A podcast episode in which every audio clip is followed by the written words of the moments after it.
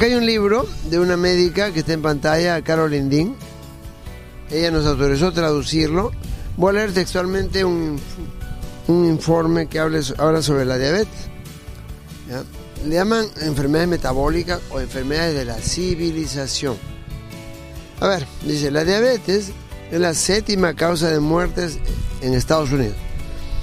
Hay 16 millones de diabéticos en los Estados Unidos, aumentando dramáticamente en la medida que la población envejece y que más gente joven sucumbe a una dieta alta en azúcar. Acá puntualiza Carolyn Dean. Vamos a poner un cuadrito como el que está acá en pantalla, ¿sí? A ver, dice, atención. Tres cosas que ustedes necesitan saber sobre la diabetes y el, el magnesio y la diabetes. La deficiencia de magnesio puede ser un pronosticador independiente de la diabetes. Mire, ¿eh? los diabéticos necesitan más magnesio y a la vez pierden más magnesio que toda la gente. O sea, necesitan ingerirlo y a la vez su cuerpo pierde mucho magnesio. El magnesio es necesario para la producción y función y Mira, atención, es necesario para la producción, función y transporte de la insulina.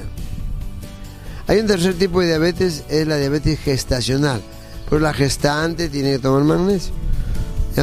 Esta es una diabetes pasajera, felizmente, que dura poco. Esta intolerancia a la glucosa puede haber estado presente y no ser detectada durante el embarazo. Página 129 del libro El milagro de magnesio de Carol Lindin. Médica cirujano, además nutrióloga.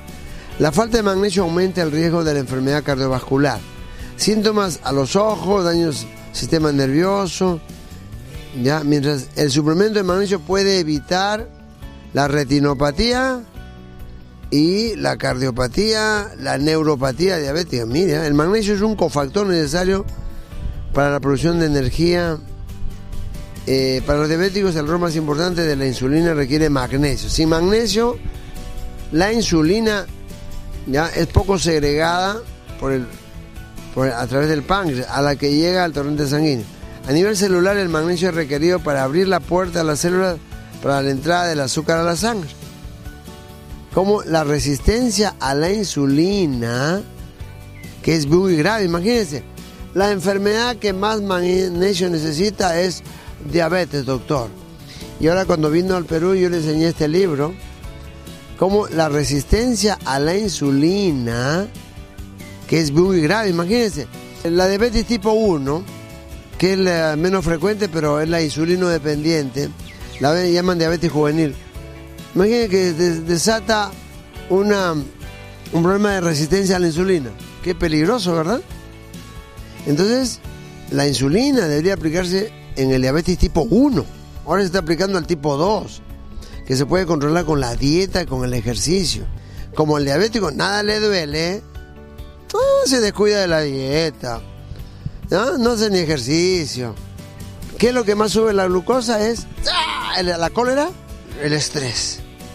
Gracias por estar aquí.